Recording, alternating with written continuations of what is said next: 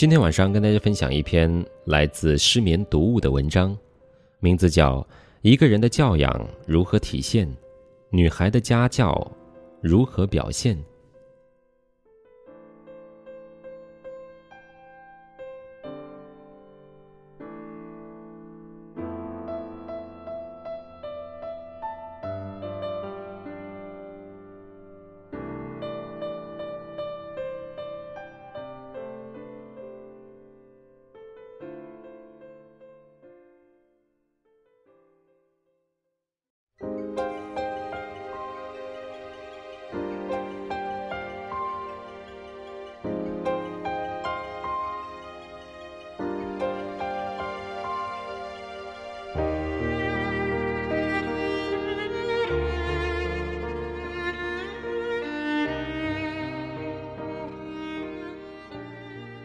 之所以这么不开心，大概是因为把别人看得太重要了吧。我只说我自己的故事。微博上看到过一个热门话题：一个网友自己家里收藏的价值上万的手办，被亲戚家来玩的孩子给全拆了，不知道该不该跟孩子的家长要求赔偿。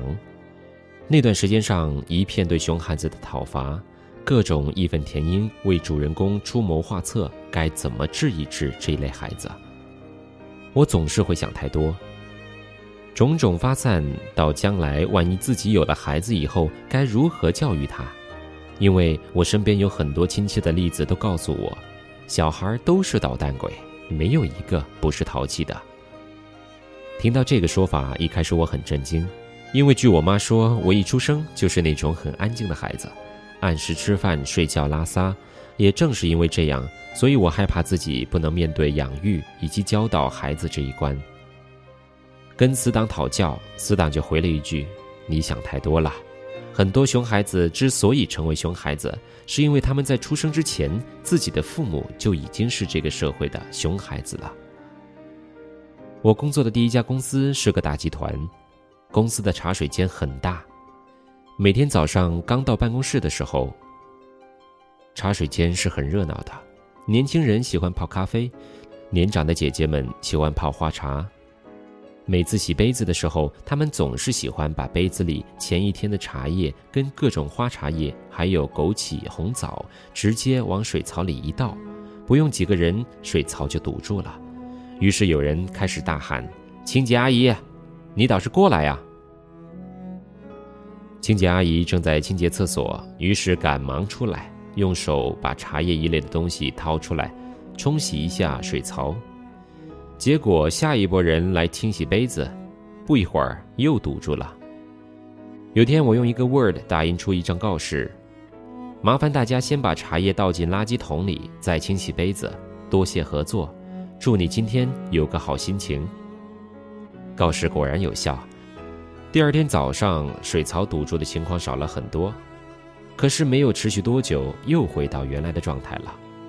同时悠悠给我出了一个主意，说：“你在告示上写着，倒茶叶进水槽的人都是猪头。”我说不合适，而且行政办公室也是不允许这样的。这跟那个厕所里的标语“尿不出说明你短，尿不准说明你软”是不一样的使用环境。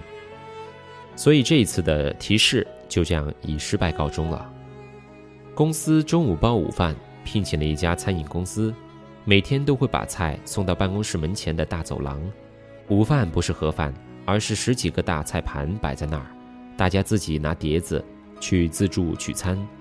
每天到中午十二点半，就是大家陆陆续续差不多吃完饭的时候，餐饮公司提供了两个很大的箱子，用来收集用过的餐具。大部分人的习惯是把剩下的米饭先倒进垃圾桶，然后再把碟子放到箱子里。有天看到一个男生连饭带菜，外加一碗没喝过的汤，直接一股脑子丢进了箱子里，外加还丢了一大团刚擦过嘴的纸巾。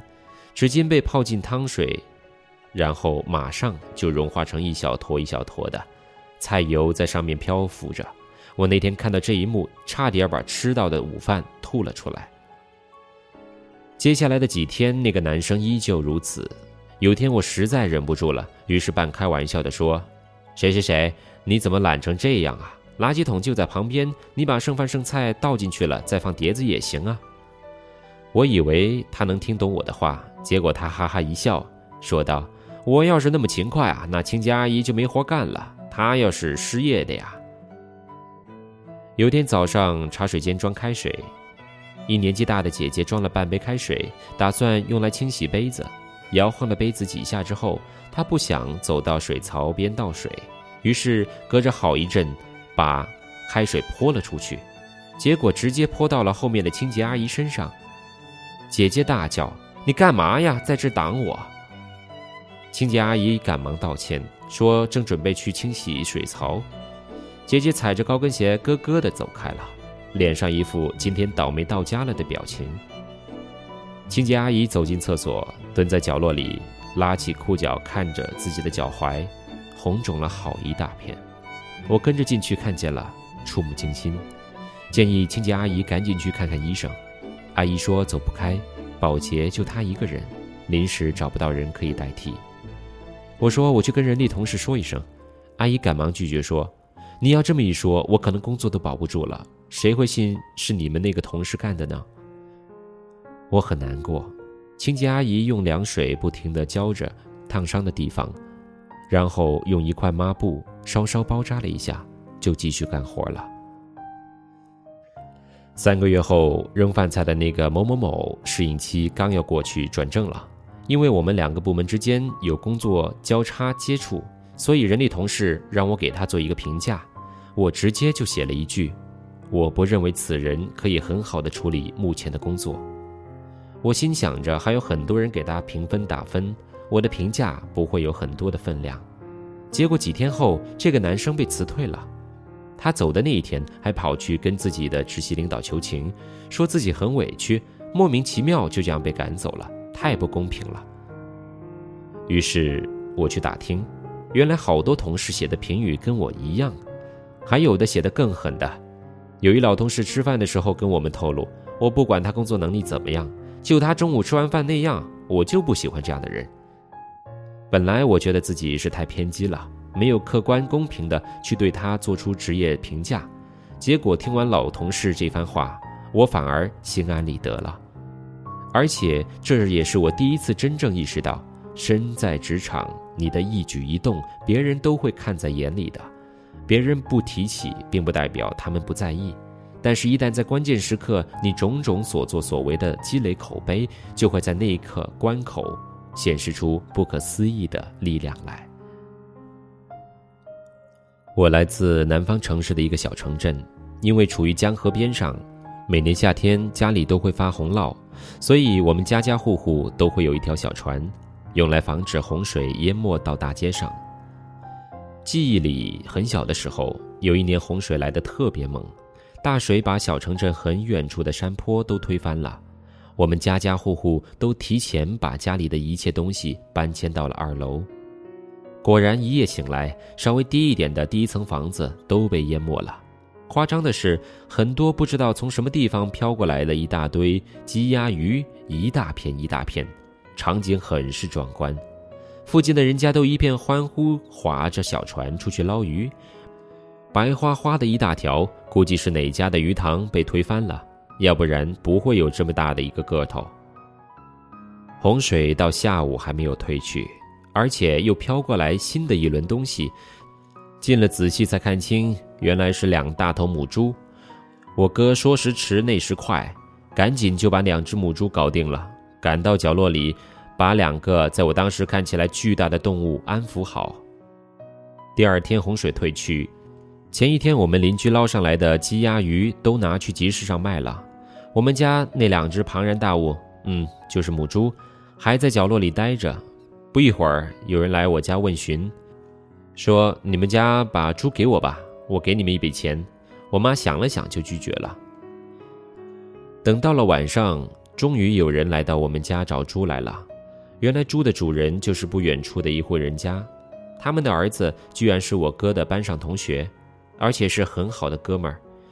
我哥的同学家境不好，于是来找这两头猪的时候特别焦急，到了我们家死活要给我们一点钱表示感谢。我哥二话不说就把钱还回去了，然后陪着同学把两只猪赶回了他们家。很多年过去了，我一直记得这个画面，那也是我人生第一次明白，教养跟家风这件事，跟家境一点儿关系都没有。我觉得，我前同事静静的微信签名 “To be a better me”，用在这里很合适。